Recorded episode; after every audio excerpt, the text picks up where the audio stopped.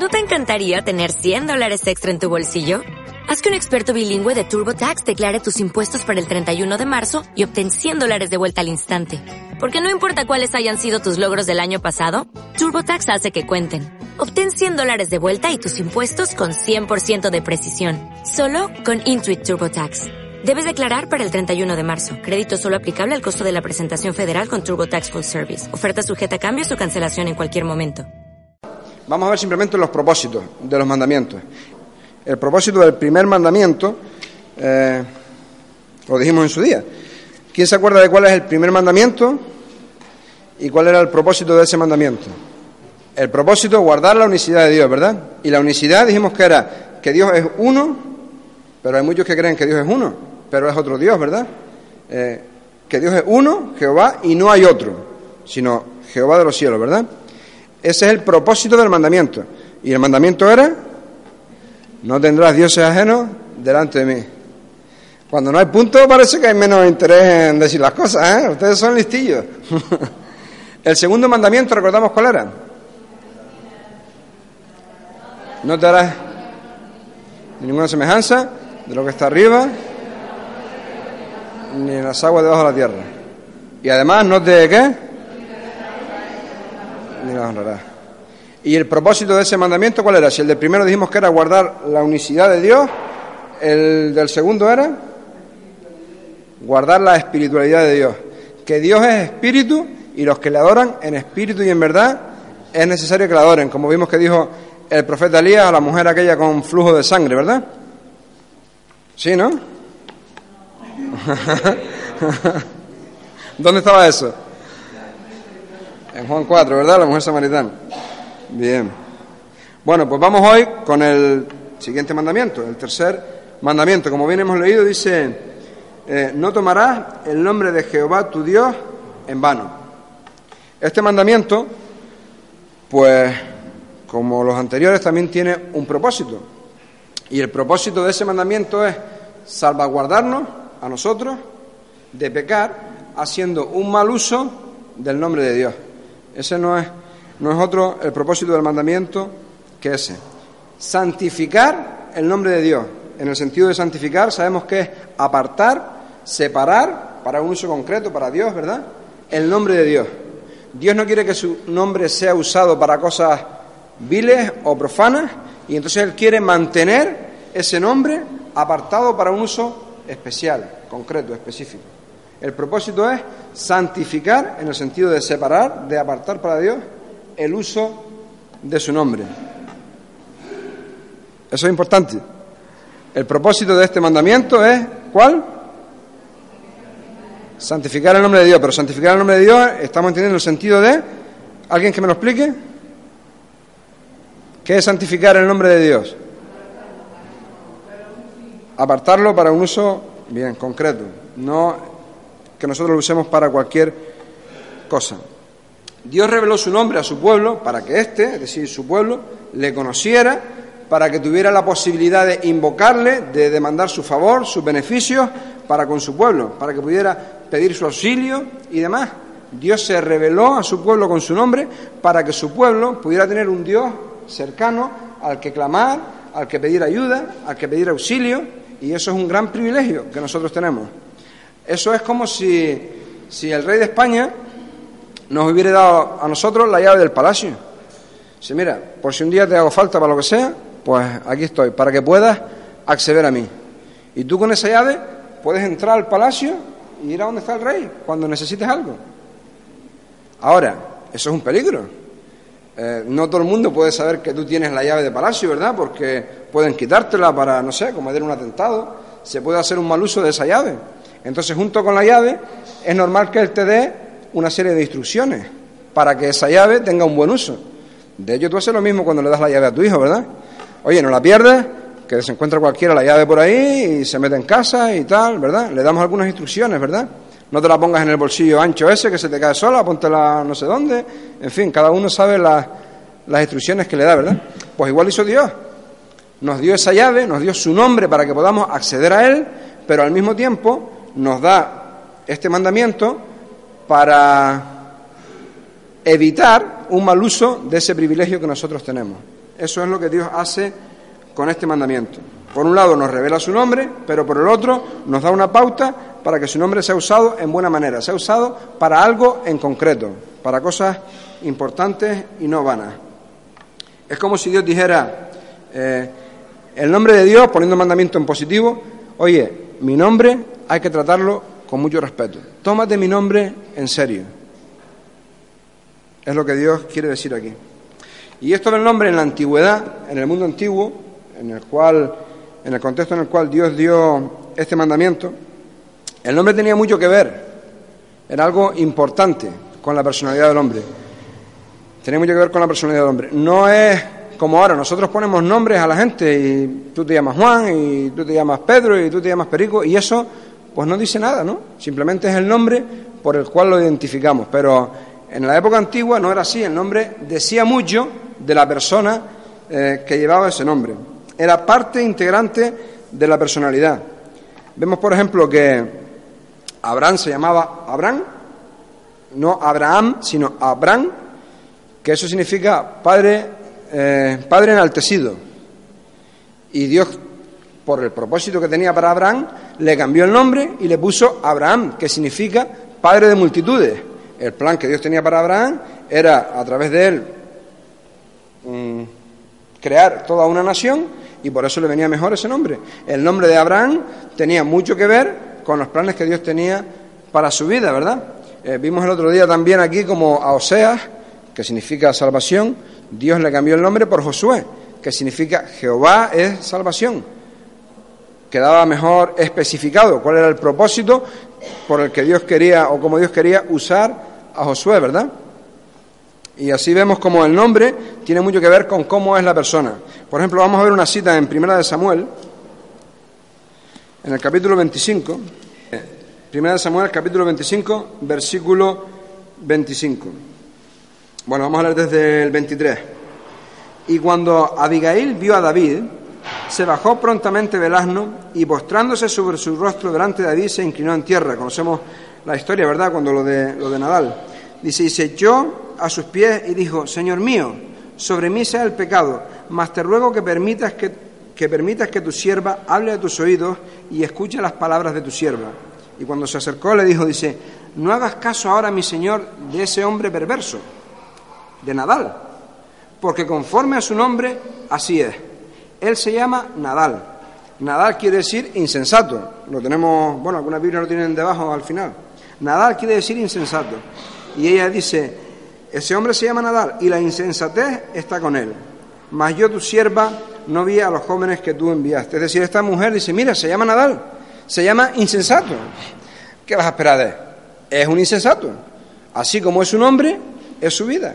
En el mundo antiguo el nombre eh, tenía mucho que ver con la propia personalidad del, del individuo.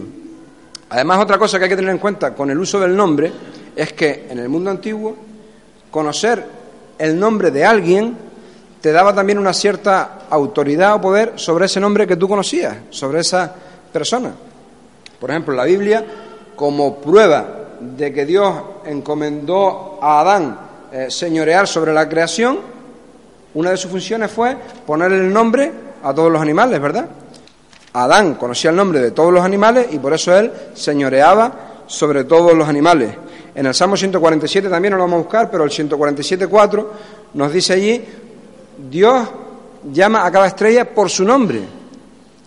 Y el sentido que se nota ahí es que Dios es Señor del universo, Señor de las estrellas, porque las conoce por su nombre a cada una, señorea sobre ellas.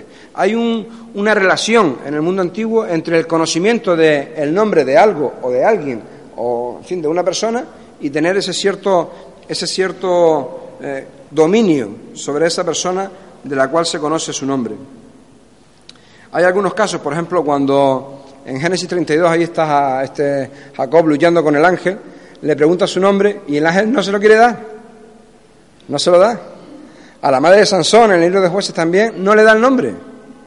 Por supuesto, no es que el ángel tuviera miedo de que, uy, si te doy tu nombre vas a tener poder sobre mí. Eh, era el ángel de Jehová, era la persona del hijo que estaba allí mismo. Pero no quería entrar en esa jugada. Conocía la mentalidad del mundo antiguo y no quiso entrar en ese juego. Porque conocer el nombre te daba también un cierto eh, poder o una cierta autoridad. Podía un poco incluso manipular a la persona. Y el segundo mandamiento nos quiere librar de este prejuicio, de usar el nombre de Dios de una forma errónea. Bien para tener eh, poder o influencia sobre ese nombre, como a veces pues mm, ya veremos más adelante si, si nos da tiempo, se, se, trata de hacer, de un poco obligar en el nombre de Dios a Dios mismo a actuar de una forma concreta que nosotros queremos, o utilizarlo para cosas que no son santas, para las cuales Dios no ha preparado su nombre, utilizarlo para cosas eh, diferentes a, la, a, las que Él propuso. El nombre que aparece por, por primera vez en la Biblia de Dios es Yahvé. Ahora hay un problema, esto es para, para, ver un poco el nombre de casi siempre es Jehová, lo traducen nuestras Biblias como Jehová, ¿no? Ese nombre realmente no viene en la Biblia, no es el nombre que, que, viene en la Biblia. Entonces, en la Biblia, como viene es así, el problema está en que en el hebreo el nombre de Dios solo tiene consonante. Y, ese es el nombre. ¿Quién lo lee? Eso es impronunciable, ¿no? Entonces los, los antiguos creían que ese nombre era tan complicado de pronunciar precisamente porque era impronunciable. Ellos no se atrevían a pronunciar el nombre de Dios, ya ves, que es el que aparece en Génesis cuando le dice, Dios le dice a Abraham, yo soy el que soy. ¿no? El, con ese nombre Dios refleja que Él es la esencia de la existencia, del ser. Y, ellos tenían esa mentalidad de que era impronunciable porque Dios era algo tan santo que su nombre no se podía pronunciar. De hecho, los escribas, cuando estaban haciendo una copia del Nuevo Testamento, llegaban a copiar la palabra de Jehová y tenían que soltar la pluma, lavarse las manos siete veces, coger un paño que no se había usado para otra cosa, secárselas y entonces escribían el nombre. Hasta ahí llegaba el temor y la reverencia que ellos tenían hacia el nombre. ¿Sí, perdón? Sí, exactamente. De la pluma esa que estaban escribiendo. Había todo un ritual porque ese nombre era algo que no se podía manchar, no se podía ensuciar. Y de igual manera era también impronunciable. Entonces cuando aparecía este nombre y estaban leyendo, ellos leían otro, que era Adonai. Significa el Señor. Es uno de los nombres, sabemos que la Biblia tiene diferentes nombres de Dios, ¿verdad? Entonces ellos leían ese. Y hubo una época en la que por, digamos, por hacerlo práctico, para evitar caer en el error de intentar pronunciar su nombre, lo que hicieron fue a este nombre, que era el nombre de Dios, le pusieron las vocales, que son sus consonantes, le pusieron las vocales de Adonai. Y se quedó así. Y luego, cuando la Biblia se tradujo al español, cuando esto de casi todos tenemos aquí la de Reina Valera, ¿no? Eh, ellos, pues por razones fonéticas y demás, cambiaron la A por la E. Y por eso aparece Jehová. Por eso hay muchas personas que cuando están leyendo la Biblia y aparece Jehová no lo leen, leen el Señor o leen otra cosa. Porque, en fin, como eso es un, digamos, un apaño humano, no quieren entrar en eso. Eso puede gustarnos o no, eso no tiene nada que ver, ¿verdad? El caso es que así es como apareció lo de Jehová en nuestras Biblias. No es un nombre auténtico, el nombre eh, era, era el otro, lo que ponemos en azul. ¿Por qué digo esto? Para que nos fijemos la reverencia, el temor casi, casi supersticioso que esta gente tenía al nombrar el nombre de Dios, de hacer un mal uso de ese nombre. ¿Y cuánto han cambiado las cosas hoy por hoy, verdad? Que utilizamos el nombre de Dios para cualquier cosa, para cualquier banalidad, para insultarnos, para blasfemar contra Dios y, y cosas horrendas, ¿verdad? Eh, hacer necesidades sobre Dios incluso, en fin, cosas como hemos cambiado en cuanto al respeto hacia el nombre de Dios. Y de eso es de lo que Dios quiere librarnos con este mandamiento. Utilizar el nombre de Dios en vano. Ahora, ¿qué significa usar el nombre de Dios en vano? Tenemos que tener claro qué significa para poder no caer en eso, ¿no? En vano, en, cuando es una preposición, como aquí en el caso este, eh, significa, lo tengo aquí apuntado, significa modo o intención. Eso es en cuando es preposición. Y vano indica una cosa que es irreal, que es falsa, que está vacía, que es engañosa o sin fundamento. Y cuando se unen las dos, en vano, las dos palabras, forman el adverbio, en vano, ¿no? Dice, ¿qué quiere decir? Usado inútilmente usado con intenciones falsas, usado sin necesidad o sin razón para usarlo. Todas estas cosas es usar el nombre de Dios en vano. Cuando uso el nombre de Dios sin razón para usarlo. Un ejemplo, por ejemplo, ¿se nos ocurre algún ejemplo?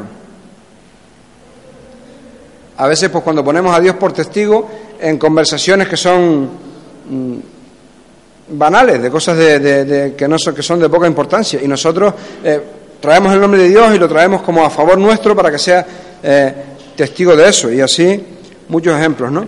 Cuando usamos el nombre de Dios como un, como un fetiche mágico, como algo que tiene poder en sí mismo, hay veces que vemos como en el nombre de Jesús se obliga a personas a, hacer cosas o se intenta obligar pues a demonios a hacer cosas que no tienen que ver con el uso correcto del nombre, sino a veces simples cabrillos o simples fórmulas mágicas. Yo me quedé una vez impresionado de una cosa que leí en un boletín de una iglesia. Esto que voy a leer ahora lo saqué de un boletín de una iglesia. Una iglesia en Madrid, grande, y ellos editan toda la semana su boletín y esto estaba allí. Fíjate lo que dice, es una iglesia eh, coreana. Dice, para alcanzar a los perdidos no hace falta la predicación. Si le ayudamos a decir, oh Señor, tres veces, serán salvos. Si tú abres la ventana, el aire entrará por sí sola, quieras tú o no. Es un ejemplo que da. Del mismo modo, todo lo que ellos deben hacer es abrir sus bocas y decir, oh Señor, oh Señor, oh Señor, incluso aunque no tengan intención de creer. Aún así, serán capturados, tengan o no la intención. En cuanto abran la ventana, el aire entrará. O sea, pon ese ejemplo, ¿no? Tú abres la ventana y aunque tú no quieras, el aire va a entrar. Pues tú dices, oh Señor, oh Señor, oh Señor, y aunque no quieras, vas a ser salvo. Dice, no es asunto de enseñanza, se trata del toque de los siete espíritus de Dios. Esto es usar el nombre de Dios en plan mágico, ¿verdad? Tú dices esa fórmula y ya está. Mm, incluso da igual que creas o no. Di la fórmula y, ya está, porque es una fórmula mágica, ¿no? A veces nosotros también le damos mucha importancia, en nuestro contexto aquí de la Iglesia Maranata, al tema de la oración de arrepentimiento, ¿verdad? Y a veces, aunque sabemos que no es así, a veces pues casi casi que nos lo tomamos como una fórmula para la salvación también. Sabemos que la oración solamente trata de expresar algo que ya ha ocurrido en el corazón, ¿verdad? Ayudarnos a expresar eso delante de Dios con palabras. A veces en las conversaciones parece como que la oración es más importante, o sea, las palabras que has dicho es más importante que lo que ha ocurrido en tu corazón. Y no es así, ¿no? Es un simple medio para expresar lo que ya ha ocurrido dentro, ¿no? Pero tengamos cuidado con tratar de, de usar el nombre de Dios así, de esta manera, ¿no? Una forma también sin sentido, vana, para usar el nombre de Dios, pues cuando estornudamos. ¿Qué se dice cuando uno estornuda? ¿Y qué pinta eso? Eso es una forma de utilizar el nombre de Dios para algo vacío, para algo inútil. ¿En qué lo estás ayudando? Estás degradando el nombre de Dios, utilizándolo para algo sin sentido, algo vano.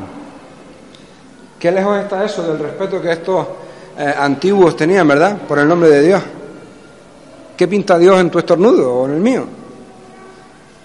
Pero a veces, ¿verdad? Lo usamos. La invocación mágica, el utilizarlo para cosas banales, el poner a Dios por testigo muchas veces, eh, cuando estamos a veces mintiendo, ¿verdad? Estamos diciendo cosas que no son ciertas y decimos, y Dios es mi testigo. O estamos en una reunión tratando temas importantes y sabemos y lo hablamos. El Señor está aquí, está medio nuestro, el Señor es testigo de lo que estamos hablando. Y aún así mentimos o exageramos o deformamos la verdad y nos apoyamos de que estamos en la presencia de Dios para que esas palabras no ciertas que estamos diciendo tomen fuerza y los demás nos crean. Hay muchas formas de tomar el nombre de Dios en vano, pero dame tú un ejemplo, así, algo práctico de nosotros. Sí, bueno, si prometemos por el Señor es más bien cuando juramos y eso, ¿no? Evidentemente estamos usando el nombre de Dios para algo. Yo creo que cuando prometemos, lo que estamos es comprometiendo nuestra palabra.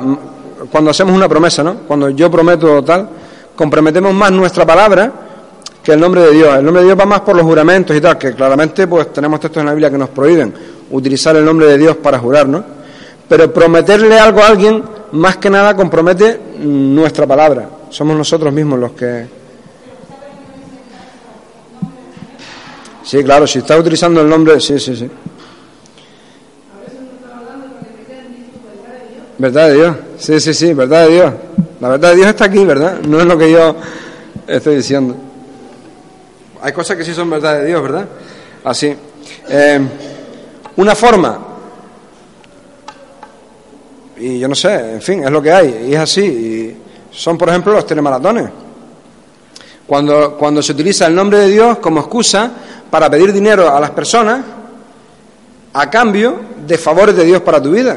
Eso es rebajar el nombre de Dios. Dios no es, a lo mejor suena fuerte, Dios no es una prostituta que se venda por dinero. Dios no te va a hacer favores a ti porque tú le das dinero. Dios quiere tu corazón, Dios quiere tu vida y la mía. Y Él te va a bendecir por eso.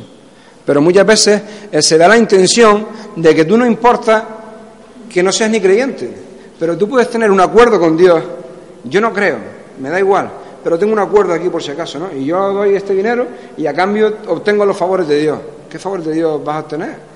¿Cómo vas tú a comprar a Dios, criatura? Sin embargo, hay personas que fomentan este tipo de cosas. Eso es también tomar el nombre de Dios en vano y tiene también eh, otros tipos de, de otra lista más larga, ¿verdad? Lo que este mandamiento pretende es que tengamos respeto, como tenían los antiguos, por el nombre de Dios. Que tengamos cuidado de no utilizar el nombre de Dios para banalidades. Separarlo para lo que es, para un uso santo, para que podamos invocar su nombre en santidad y no para nuestras cosas cotidianas, que son cosas vacías, cosas muchas veces sin sentido, ¿verdad? ¿Necesitas ayuda? En O'Reilly Auto Parts te ayudamos. ¿Necesitas algún consejo? Te aconsejamos. Nuestros profesionales en autopartes están siempre disponibles para ayudarte a encontrar lo que necesites. Excelente servicio al cliente es solo una de las ventajas que ofrece O'Reilly Auto Parts. Los profesionales en autopartes. Oh, oh, oh, O'Reilly Auto Parts.